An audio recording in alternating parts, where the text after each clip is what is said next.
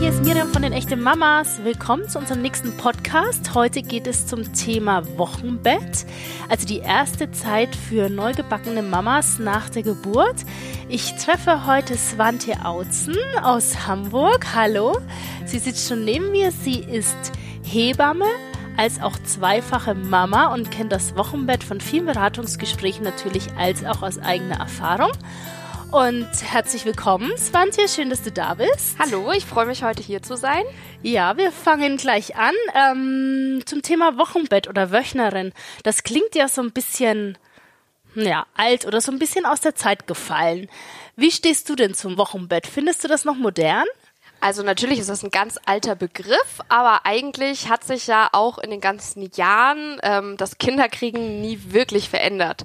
Natürlich ist Medizin dazugekommen und sowas, aber vom Grund her ist das Kinderkriegen doch immer gleich und deshalb eigentlich auch der Begriff immer noch zeitgemäß.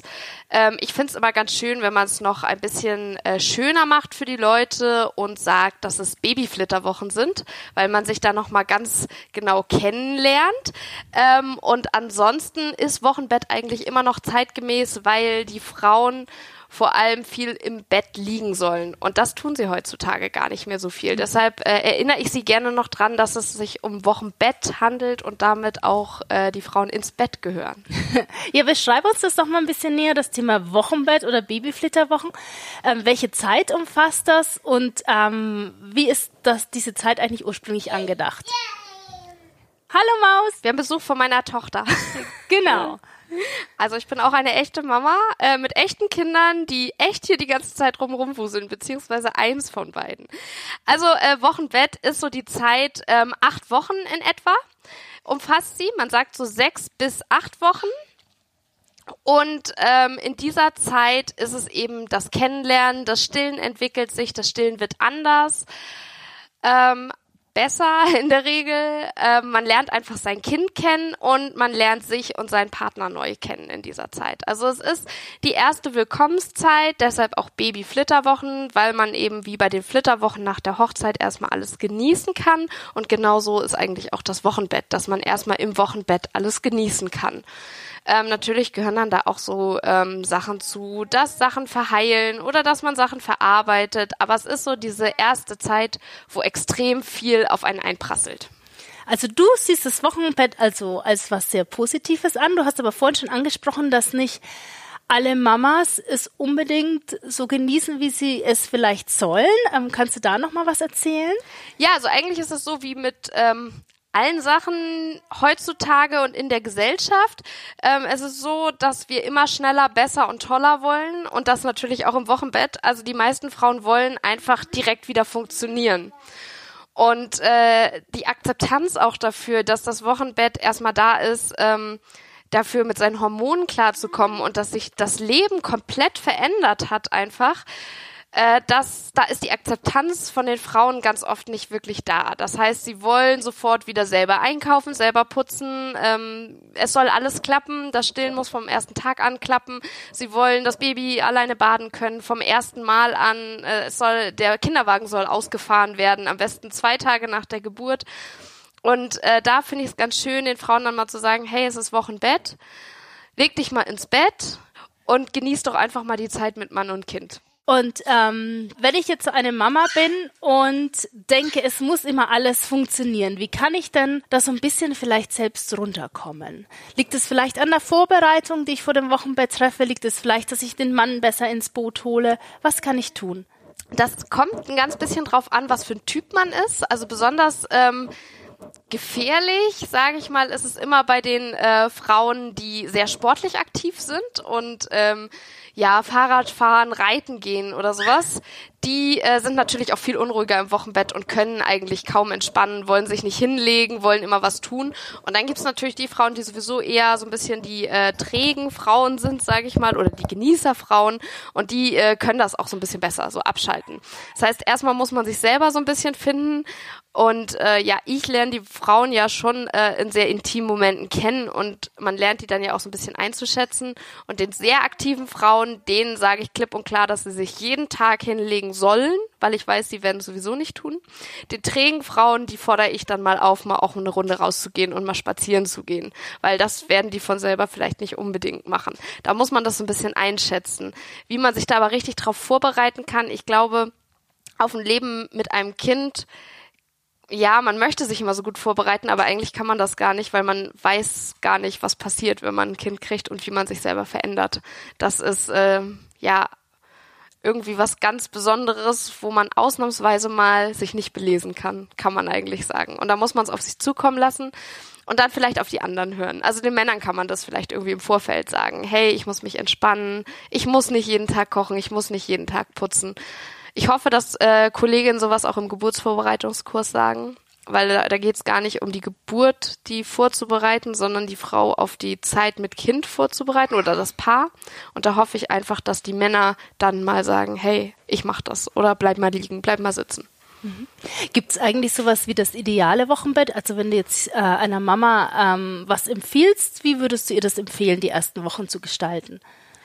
Ähm, ich würde ihr erstmal empfehlen, dass sie äh, für, also dass sie sich wohlfühlen muss. Es bringt nichts, wenn ich einer Frau, die extrem aktiv ist, sagt, dass sie sich jetzt äh, zwei Wochen ins Bett legen soll. Da wird sie nicht glücklich. Äh, man soll immer auf seinen Körper hören und immer so viel äh, machen, wie man kann, wie man möchte. Ähm, aber wenn der Körper einem dann Rückmeldung gibt, dass es zu viel ist, dann auch nicht einfach weitermachen. Also da kann ich selber aus dem Nähkästchen plaudern. Ich wollte sieben Tage nach der Geburt einmal um die Alster laufen. Das hat nicht geklappt. Mein Mann hat gesagt, wir drehen jetzt um. Ich wollte nicht. Mhm. ja, zehn Minuten später bin ich dann doch umgedreht. Also man muss dann einfach auch mal für sich eingestehen, dass irgendwas nicht äh, geht. Wir haben dann die halbe Alster geschafft. Bin ich auch ganz stolz im Nachhinein. Aber man hat dann irgendwie das Gefühl, man müsste sich selber, glaube ich, was beweisen, was völliger Quatsch ist. Und es liegt dann zum Beispiel daran, dass ja eine Geburt vielleicht sehr anstrengend war, oder? Dass man nicht den langen Spaziergang schafft. Oder woran liegt das eigentlich?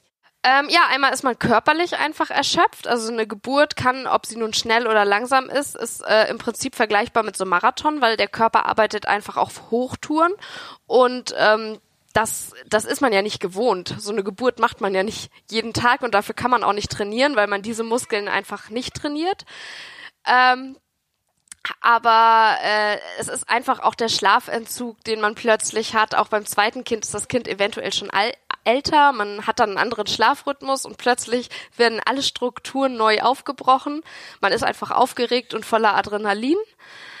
Ähm, das sind auch so Sachen, die einen dann äh, ein paar Tage nach der Geburt auch erschöpfen lassen, dass der Adrenalinspiegel dann langsam sinkt und die ganzen Glückshormone sinken und dann merkt man dann doch, wie erschöpft man ist. Und natürlich einfach auch äh, Geburtsverletzung, der Körper funktioniert nicht so, wie man es gerne hätte in dem Moment. Und wenn die Geburtsverletzungen schmerzhaft sind, ist man eher bereit, das einzugestehen, als wenn die Geburtsverletzungen halt nicht so schmerzhaft sind. Dann ist man doch eher aktiver. Mhm. Vielleicht zu aktiv. Aber jede Frau hat ja quasi mit, der, mit dem Beckenboden nach der Geburt zu tun. Was sagst du da? Das ist ja auch so was, wo man eher drauf achten sollte. Also meinen Frauen sage ich immer, ähm, alles, was mit L ist, äh, laufen und liegen, ist okay. Aber alles, was mit S ist, ist sche Ne? Wir wissen mhm. alle, sitzen und stehen geht mhm. gar nicht. Äh, so kann man sich das ganz gut als Eselsbrücke merken. Ähm, stehen belastet den Beckenboden extrem und das Sitzen belastet den Beckenboden auch extrem. Laufen sollte man jetzt natürlich kein Marathon und auch in einem normalen Tempo, aber ähm, Laufen eine halb, zweimal eine halbe Stunde am Tag äh, ist eigentlich in Ordnung und ist sogar ganz förderlich für die Rückbildung, weil einfach der ganze Körper wieder anfängt zu arbeiten. Ähm, und Liegen ist natürlich super, weil man beim Liegen keine Belastung auf dem Beckenboden hat. Allerdings verstehen die meisten Frauen äh, mit Liegen, dass sie sich die Beine hochlegen und sitzen. Aber Liegen ist natürlich komplett Liegen gemeint. Und ähm, warum ist es komplett liegen besser, als wenn ich einfach im, im, auf dem Sofa die Beine hochlege? Man sollte einfach komplett jegliche Belastung auf dem Beckenboden vermeiden und den einfach mal zur Ruhe kommen lassen. Und deshalb ähm, sollte man auch nicht ab dem ersten Tag mit Rückbildungsgymnastik anfangen, sondern wirklich so erst, ähm, ja, also man sagt so sechs bis acht Wochen. Ich empfehle tatsächlich acht bis zehn Wochen, weil die meisten Frauen sind ja viel aktiver. Und dann soll der Beckenboden lieber noch eine Woche mehr Ruhe haben und dann kann man ihn wieder trainieren und stärken. Wie hast du das denn so selbst erfahren? Du hast ja zwei Kinder. Ich nehme an, das erste Wochenbett sah komplett anders aus als das zweite. Kannst du da so ein bisschen aus dem Nähkästchen plaudern? Ähm, tatsächlich war ich auf alles gefasst, aber ich bin das schlechteste Vorbild für alle Frauen im Wochenbett. Ich gehöre nämlich zu denen, die Hummeln im Hintern haben. Mhm. Und äh, mein erster Sohn ist per Kaiserschnitt geboren. Ähm, da dachte ich, ich habe viel mehr Schmerzen. Ungefähr ähm, 48 Stunden nach der Geburt saß ich auf der ersten Grillparty und ich empfehle das nicht nachzumachen. ähm, mir hat's nicht geschadet, es war alles gut, aber trotzdem gehört man eigentlich nicht nach 48 Stunden nach der Geburt auf eine Grillparty, sondern ins Bett. Bei meiner Tochter, die ist ähm, spontan geboren, also auf natürlichem Wege. Ich war tatsächlich viel erschöpfter nach der Geburt. Ähm, habe wahrscheinlich auch weniger Schmerzmittel genommen, wenn ich das jetzt Revue passieren lasse. Äh, und mein Beckenboden nach dem zweiten Kind und nach einer natürlichen Geburt hat natürlich mehr schlapp gemacht als beim Kaiserschnitt im ersten Kind. Deshalb war ich da viel mehr erschöpft und viel uneinsichtiger das war die Alsterrunde, die ich nicht geschafft habe. Oder auch, ähm, ich wollte sie sofort tragen. Meine Hebamme hat es mir verboten. Sie gehört die ersten Tage in Kinderwagen, weil ich das einfach gar nicht konnte. Aber auch da war ich uneinsichtig. Deshalb mhm. brauchen Hebammen auch Hebammen. okay, also du hast dich auch von der Hebamme betreuen lassen, von ja. einer befreundeten Hebamme dann, die ja, natürlich, eine Freundin. Okay. Weil Hebammen, also viele sagen immer, ähm, es ist doch gut, wenn ich meine Hebamme nicht kenne, wenn die irgendwas macht, was ich doof finde, dann sehe ich sie danach nie wieder. Hebammen ticken anders, die brauchen jemanden, dem sie vertrauen können und genau wissen, wie die Person arbeitet. Mhm. Und die Hebamme hat dich dann auch ermahnt, es einfach ruhiger angehen zu lassen. Hast du das dann gut befolgen können? Ja, Mittel ist ja auch eine gute Freundin von mir und äh, natürlich ist die auch ein bisschen ruppiger mit mir dann umgegangen. Ja. Äh, musste sie, glaube ich, auch. Aber natürlich, äh, bei einer Freundin stellt man sich dann natürlich auch ein bisschen mehr quer, als wenn es eine fremde Person ist. Das ist vielleicht wiederum der Nachteil daran. Aber äh, ja, ich, ja, mein Mann hat mir dann auch ins Gewissen geredet. Schlussendlich habe ich es ja auch selber gemerkt. Mhm. Also du meinst, die meisten Frauen werden es wahrscheinlich auch merken, wenn sie sich in der Zeit übernehmen, oder? Ja, das ist immer, das ist mein Schmunzelmoment im Wochenbett. Wenn die Frauen mir erzählen, sie sind eine Dreiviertelstunde spazieren gegangen und jetzt tut ihnen die Naht weh, ob das normal wäre. Mhm, dann sagst du. Dann antworte ich, na ja, was meinst du? Glaubst du, das war eine gute Idee, dreiviertelstunde spazieren zu gehen? Und dann müssen sie selber lachen und sagen, nee. Im Endeffekt weiß man es wahrscheinlich genau, selbst glaub, und spürt es selbst. Man oder? muss es einfach einmal gesagt bekommen, dass es so richtig ist und mhm. dass man, dass es okay ist, wenn man jetzt erschöpft ist. Swantja, aber es liegt wahrscheinlich auch ein bisschen daran, wie fit eine Mutter vor einer Geburt ist, oder? Vielleicht wie jung sie ist oder wie alt sie ist, wie sportlich oder wenig sportlich oder was sie für einen Lebensstil hat, wie es ihr nach der Geburt geht. Ist das so deine Erfahrung? Da habe ich mir ehrlich gesagt noch nie Gedanken drüber gemacht. Das wäre mal äh, spannend darauf zu achten. Ähm, aber grundsätzlich kann ich mir das gut vorstellen, weil ja auch die, also die mit den Hummeln im Hintern, denen geht's ja in der Regel auch besser und die wollen ja einfach mehr. Das sind die, die man mehr bremsen muss. Und das sind natürlich an sich die agileren Personen. Deshalb auch ähm, wahrscheinlich sportlicher, fitter und äh, oft auch, ja, mit dem Alter ähm, doch, die, die etwas Älteren sind einfach schneller an ihre Grenzen gebracht, was auch den Schlafentzug ähm, dann ja, äh, im Zusammenhang mit dem Schlafentzug steht, dass die einfach dann größere Augenringe haben als die etwas jüngeren, merkt man ja auch schon, wenn man äh, gefeiert hat in der Jugend, dann mhm. ging einem das nächsten Tag besser, als wenn man das mit Ende 20, Anfang 30 getan hat. So ist das natürlich dann auch, ist ja das Gleiche mit nachts wach sein. Mhm. Du sprichst jetzt so eines der großen Themen an dem Wochenbett, das ist das Thema Schlaf. Was sind denn so die Herausforderungen, die so neue Mamas haben? Die Akzeptanz, nicht schlafen zu können. Ich glaube, das ist die größte Hürde, das ähm, erstmal hinzunehmen, dass es so ist. Äh, ich arbeite ja hin und wieder mal ähm, mit meiner Tochter ähm, und oder wir sitzen äh, bei einer Freundin oder sowas und wenn wenn die dann sagt mit ihrem Neugeborenen, oh ich habe heute Nacht alle zwei Stunden war ich wach und habe gestillt und ich bin so müde und kann kaum reden und klammert an ihrem Kaffee und ich selber denk, ich auch, ich äh, habe auch alle zwei Stunden gestillt und bin das blühende Leben. Ähm, dann glaube ich, ist es einmal die Gewohnheit, dass, ein, dass man es mit dem Neugeborenen noch nicht gewohnt ist, den Schlafentzug zu haben, aber auch einfach zu sagen, hey, das ist jetzt so und ich muss mein Leben irgendwie damit hinkriegen.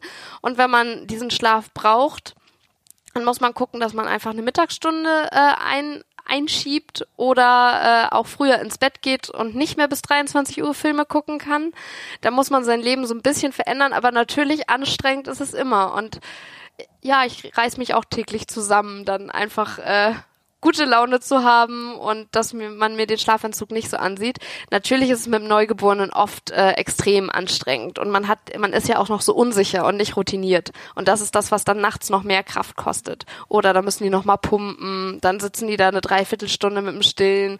Das äh, dauert natürlich alles einfach länger. Also das heißt im Endeffekt, ich muss akzeptieren, dass ich weniger schlafe und vielleicht auch mich mal hinlegen, wenn mein Kind schläft, oder? Ja, im Prinzip ja, weil man den Schlafrhythmus des Kindes wird man erstmal nicht verändern verändern können. Und soll man auch nicht. Das hat die Natur sich schon so überlegt. Du hast gerade ein zweites Thema noch angesprochen, das ist das Thema Stillen. Ähm, kannst du noch mal so erzählen, wie vielleicht so die ersten Tage, wenn ich nach dem Krankenhaus nach Hause komme, wie das da so läuft im Wochenbett? Ähm, es, es läuft immer ganz unterschiedlich. Es kommt natürlich auch immer darauf an, wie war der Start im Krankenhaus. Ähm, ich beobachte auch tatsächlich immer mehr, ohne Krankenhäusern auf die Füße treten zu wollen, dass die Frauen, die eine Frühentlassung machen und direkt nach Hause gehen, dass die viel schneller und besser in die Milchbildung kommen. Es ist entspannter. Ich muss oft nicht täglich dahin. Ähm, das merke ich schon.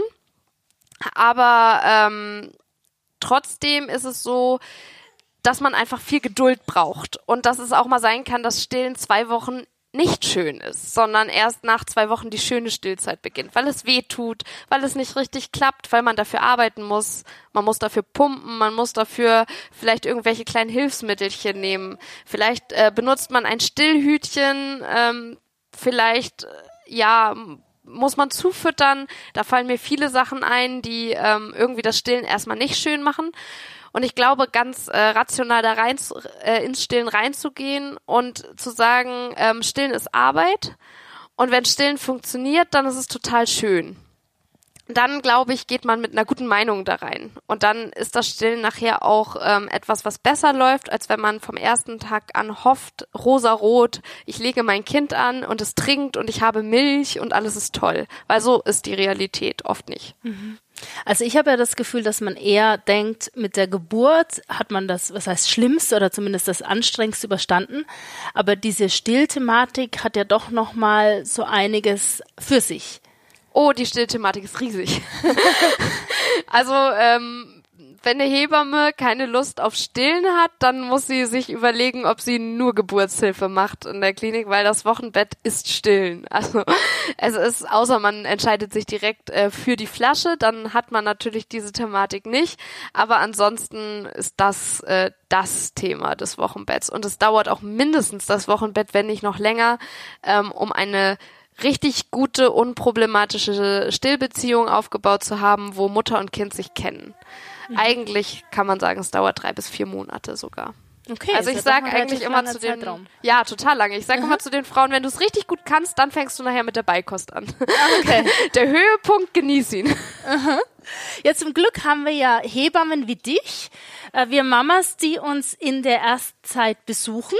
Kannst du mal so ein bisschen beschreiben, ähm, wie so die Betreuung durch dich in den ersten Tagen ausschaut? Also wann kommst du, was bringst du mit, was besprecht ihr?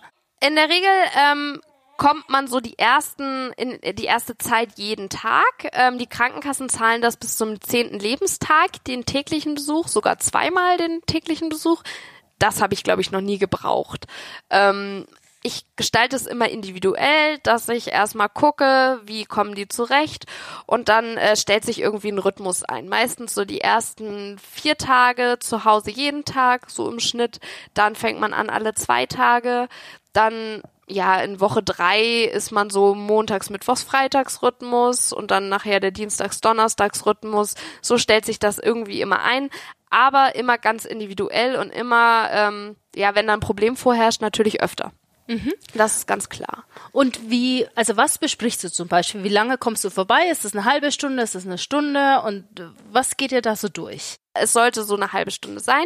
Wenn man die Frauen gut kennengelernt hat in der Schwangerschaft, dann dauert auch der erste Wochenbettbesuch meistens nicht länger als äh, 40 Minuten. Wenn man die Frauen nur einmal gesehen hat in der neunten oder zehnten Woche, dann kann es sein, dass man beim ersten Besuch anderthalb Stunden da ist, weil man irgendwie erstmal mehr Kontakt aufbauen muss. Ähm, und deshalb muss ich sagen, ich betreue meine Frauen eigentlich auch gerne schon in der Schwangerschaft, mhm. um da einfach eine stärkere Bindung aufzubauen.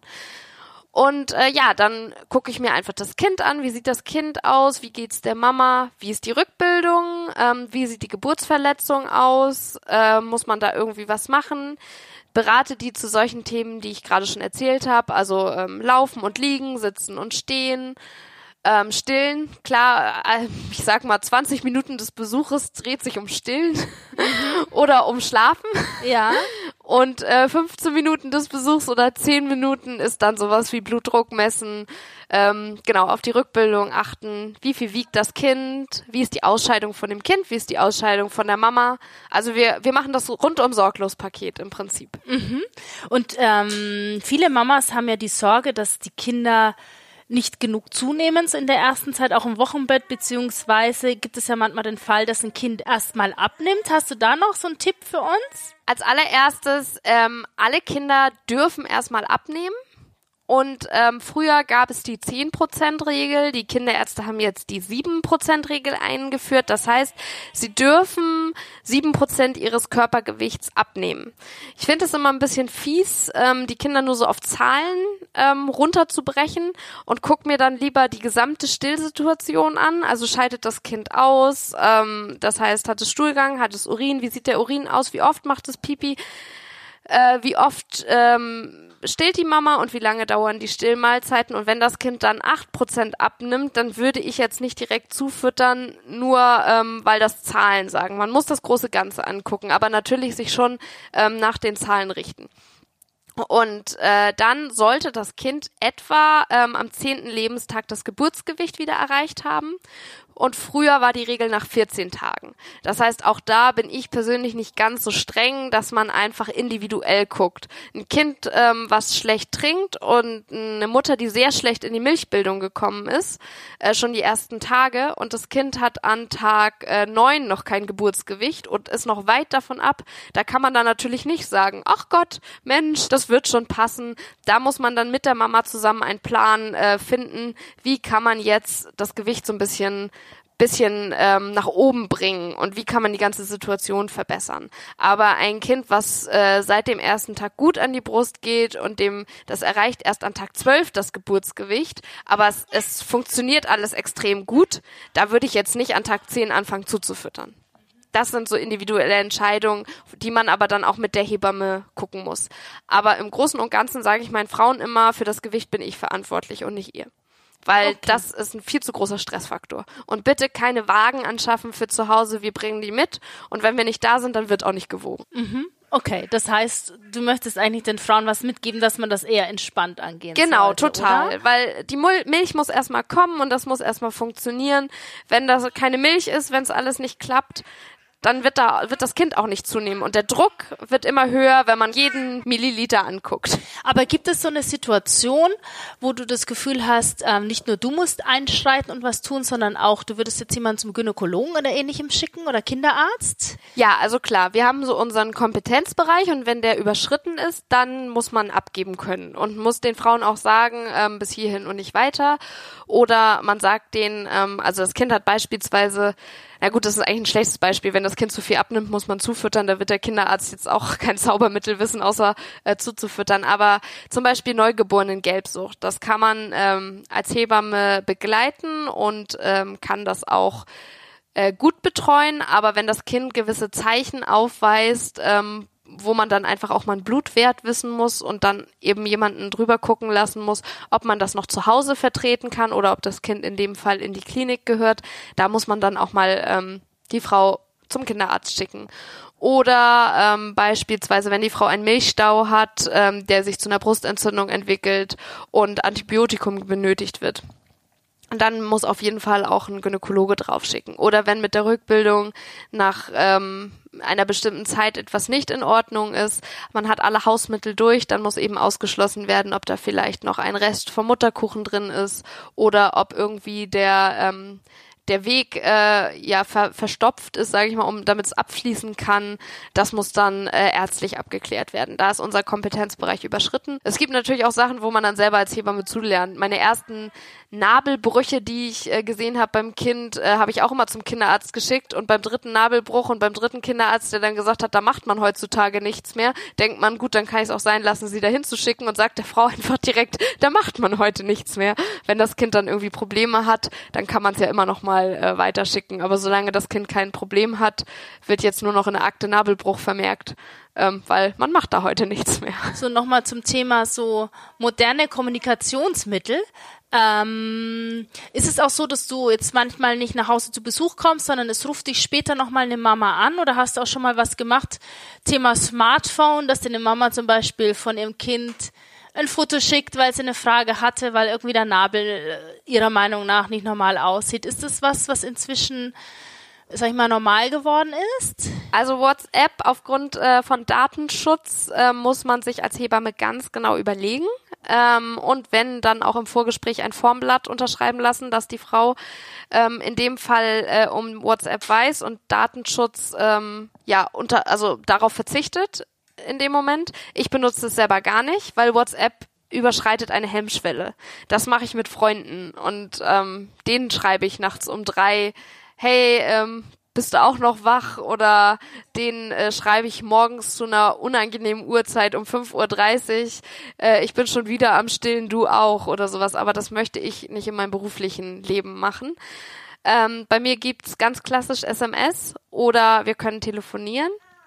Natürlich kriege ich hin und wieder mal ein Bild gerade von so einem zwölf Wochen alten Kind mit einem Pickel, das kann man sich dann auch mal angucken. Dann kann man schon mal drauf antworten, ähm, warte noch mal drei Tage, pack noch mal äh, die Creme drauf oder nimm schwarzen Tee oder was auch immer ähm, und schick mir in drei Tagen noch mal ein Bild. Oder man sagt dann direkt, ähm, so geht es nicht, äh, geh damit mal lieber zum Kinderarzt, wenn man das direkt auf dem Foto sieht, dass man es nicht vertreten kann. Ähm, das kann man dann mal machen aber es ist eher was, was äh, selten ist. Dann wollte ich dich nochmal zum Thema fragen, was wir am Anfang schon mal angesprochen hatten. Familie, Freunde, der Mann. Wie können denn die eine Mama im Wochenbett unterstützen? Ähm, toll ist, wenn die Familie nicht unbedingt darauf besteht und der Familie, also dem, dem Paar, was ein Kind bekommen hat, äh, indirekt ein schlechtes Gewissen macht. Von wegen, wir wollen es doch so gerne sehen und es ist doch so niedlich und es ist doch unser Enkelkind, es ist doch unser Neffe und wann habt ihr denn endlich mal Zeit? Oder neulich habe ich mitgekriegt, dass zu einer Frau gesagt wurde, äh, wir sind direkt äh, zwei Tage um den Geburtstermin äh, in Hamburg, ähm, dann wird es uns ganz gut passen, vorbeizukommen. Das fand ich so unsensibel, weil jetzt ist natürlich die arme Frau, wenn das Kind wirklich in der Zeit geboren wird, irgendwie in der Pflicht zu sagen, hey, ihr seid ja gerade da, dann kommt man rum. Es ist einfach nett, Rücksicht zu nehmen und zu gucken, ist das eine Frau, die ein Wochenbett hat, was sehr einfach und unkompliziert ist und sie hat Lust auf Besuch, dann ist es sehr nett, ähm, Kuchen mitzubringen und nicht zu erwarten, dass da Kuchen und äh, Kekse stehen. Ähm, vielleicht sogar den Kaffee mitzubringen und äh, vielleicht auch was zum Armbrot mitzubringen bei dem man dann selber nicht mehr teilnimmt, sondern einfach nur als Überraschung, hey, ihr müsst heute nicht mehr kochen, ich habe da was für euch. Ähm, das ist sehr, sehr nett. Oder einfach Rücksicht zu nehmen und sagen, die werden sich schon melden. Und wenn das vier Wochen dauert, wir sind dann nicht böse auf ähm, das Paar, das sich gerade als Eltern einfindet. Und vielleicht ist es dann einfach bei denen ein bisschen schwieriger. Ähm, das sind echt tolle Freunde, die sich zurücknehmen können. Genau, und wenn äh, so auf amerikanische Art eine Lasagne vorbeibringen. Naja, das hört sich doch sehr lecker und sehr gut an. Sag mal, ähm, wie kann denn der Vater die Mama unterstützen? Also Männer fühlen sich ja teilweise, wenn sie bei der Geburt dabei sind, ähm, eher hilflos. Aber beim Wochenbett können sie doch richtig anpacken. Was ist so da deine Empfehlung oder dein Rat oder wo hast du es positiv mal erlebt? Äh, es ist toll, wenn die Frauen so wenig wie möglich in irgendeiner Form aufstehen äh, müssen, weil das strengt unglaublich an, dieses Aufstehen, Hinsetzen, Aufstehen, Hinsetzen. Es ist anstrengend für den Beckenboden, aber das strengt auch konditionell oft an. Das heißt, wenn sie wenn man da irgendwie gemütlich liegt und seine gute Position mit seiner Naht, die man vielleicht hat, irgendwie gefunden hat, das Kind muss gewickelt werden, einfach selber von sich aus zu sagen, bleib du mal liegen, ich mach das. Ähm, genau das Gleiche ist in dieser Wochenbettzeit ist der Mann der ähm, Haushaltsmensch und der kocht auch. Wenn er nicht kochen kann, dann ist er derjenige, der beim Lieferservice zu bestellen hat, wie auch immer. Aber ähm, die Mama sollte sich eigentlich nur um sich und um das Kind kümmern. Und gerade wenn es vielleicht noch ein Geschwisterchen gibt, ist es ja alles noch mal ein bisschen schwieriger. Dann möchte die Mama auch noch von sich aus natürlich für beide Kinder da sein. Und dann ist der Papa äh, einfach mal der Papa, der mit dem großen Geschwisterkind äh, coole Sachen macht machen darf. Dann muss der Haushalt halt liegen bleiben und wenn er wieder arbeiten geht, dann ist die, der größte Gefallen, den er tun kann, nicht zu erwarten, wenn er nach Hause kommt. Und zwar nicht, dass die Bude äh, geputzt ist und dass das Essen auf dem Tisch steht, sondern er hat das Essen dabei. und die Überraschung, eine Putzfrau zu organisiert oder sowas in der Art. Ähm, genau, das sind so die Sachen, die man als Mann machen kann, nämlich einfach feinfühlig sein und das manchmal sind Männer ja nicht ganz so feinfühlig. Ich will da nicht alle über einen Kamm scheren, aber ähm, passiert ja mal, dass das eher so, ähm, ach so, ja, nee, gibt's jetzt kein Essen, wo man denkt, nee. Aber da muss man dann vielleicht als Frau nochmal besser die eigene Situation erklären oder es for fordern, oder? Ich glaube, das können Männer oft schwer nachvollziehen, weil die einfach nicht diese Hormonlage haben, die hin und her schwankt auch und ja, also manche Männer verstehen es natürlich sofort, aber manche eben auch nicht. Vielleicht jetzt so zum Abschluss hast du noch so ein paar Tipps ähm, für Mütter, so konkrete Tipps, die man im Wochenbett anwenden kann. Du hast zum Beispiel das Thema gesagt, aufstehen. Gibt es eine bestimmte Art und Weise, wie ich vielleicht aufstehe, dass ich mich schone oder wie ich vielleicht gehe, dass ich mich schone oder wenn ich doch mal mein Kind hochheben muss, mein älteres Kind oder das Baby tragen muss, gibt es so ein paar Tipps, die ich konkret anwenden kann, damit es mir besser geht am besten beim Aufstehen immer über die Seite, nie die geraden Bauchmuskulaturen im Wochenbett beanspruchen, weil die auseinandergedrückt wurden durch den großen Bauch und die sind im Wochenbett noch nicht wieder zusammen. Vielleicht zum Ende des Wochenbetts, wenn man Glück hat, aber eventuell dann auch noch nicht. Ähm, ansonsten einfach so, wie es einem gut tut und nicht zu viel machen. Das sind eigentlich so die größten Tipps, die man machen kann. Auf seinen Körper hören und dann auch mal Signale wahrnehmen. Wenn man auf einmal im Wochenbett Kopfschmerzen bekommt ähm, oder Rückenschmerzen oder sowas, einfach mal Revue passieren lassen, was habe ich denn die ganze Zeit gemacht? Liegt es vielleicht daran, dass ich zu viel gemacht habe? Okay, also im Endeffekt möchtest du den Mamas mitgeben, dass sie das Wochenbett genießen sollen, gut auf ihren Körper hören sollen, aber dass sie es in ihrem Sinne gestalten sollen. Auf jeden Fall. Sie müssen es für keinen anderen machen, sondern nur für sich und das Kind. Ja, toll. Und das war doch ein tolles Schlusswort von Swante Autzen. Herzlichen Dank nochmal für das Gespräch. Gerne, hat mir viel Spaß gemacht. Ja, mir auch. Sie hat uns viel weitergegeben, so aus ihrer privaten Erfahrung und aus ihrer beruflichen Erfahrung. Und wie ihr gehört habt, war ihre jüngste Tochter ja auch ähm, sehr intensiv mit dabei. Ähm, herzlichen Dank fürs Zuhören. Ich hoffe, ihr habt einiges für euch mitgenommen, ob ihr jetzt selbst bald das Wochenbett vor euch habt, gerade drin seid oder vielleicht eine Freundin kennt, äh, die ihr dabei unterstützen könntet. Ähm, nehmt ein paar Tipps mit, lasst es euch gut gehen, hört auf euch. Das ist so das Wichtigste, was ich hier herausgehört habe. Und seid doch bei uns am nächsten Podcast dabei. Da spricht meine Kollegin Sarah mit Sandra Runge. Sie ist Rechtsanwältin für Arbeitsrecht und kennt sich mit den Rechten von Müttern aus, wenn es um das Thema Schwangerschaft, Mutterschutz und Elternzeit geht. Also seid in zwei Wochen wieder dabei. Ihr hört uns auf Podigy, Spotify, iTunes und auf dieser. Da könnt ihr uns auch gerne abonnieren. Wir freuen uns, wenn ihr wieder dabei seid. Und bis bald, die echten Mamas. Tschüss!